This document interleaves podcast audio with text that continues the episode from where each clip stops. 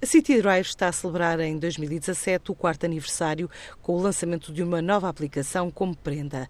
A nova app permite aos utilizadores fazer o registro direto no interface e promete melhor localização de veículos e um tempo de resposta mais imediato. A marca alargou também a área de atuação dentro de Lisboa. Agora, com o final do verão, a City Drive espera aumentar a cota de carros na capital portuguesa e depois alargar as operações para cidades como o Porto. Adianta Nuno Cepeda, o diretor de marketing da empresa. Esta nova aplicação, basicamente a nível tecnológico, é, é, é mais, é mais avançada, permite uma georreferenciação mais correta ou seja, para encontrar os carros e localizar os carros tem um erro quase zero.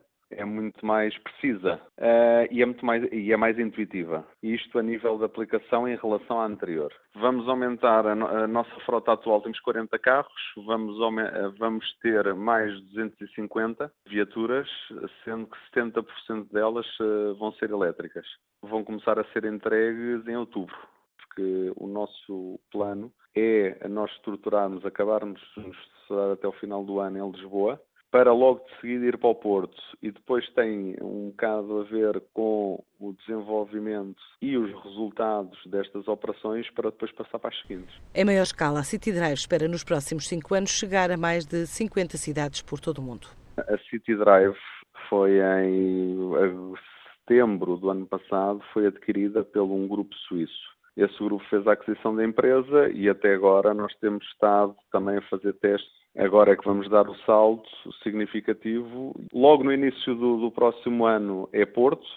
Logo a seguir ao Porto, vamos começar com os, os, lançamentos internacionais, que vamos começar por Lausanne e Geneve e depois por aí fora. Cada cidade, porque o nosso objetivo é estar nos próximos 5 anos em 50 cidades pelo mundo e por cada cidade nós temos estimado um investimento de 500 mil euros. O investimento pode rondar um total de 25 milhões de euros. Os produtores portugueses receberam luz verde do governo para exportar maçã para a Nicarágua. De acordo com o um comunicado do Ministério da Agricultura, está concluído o processo negocial para um mercado com cerca de 6 milhões de consumidores, a somar à Guatemala e ao Peru, outros dos mercados da América Central já abertos à exportação da maçã nacional este ano pelo Executivo. Rumo à Polónia, o Agrocluster do Ribatejo assinou em Varsóvia um protocolo de colaboração para melhorar a visibilidade dos produtos agroalimentares portugueses no mercado polaco, um acordo alcançado este mês com a Câmara de Comércio Polónia-Portugal para divulgar atividades, identificar potenciais parceiros e ações de promoção de produtos.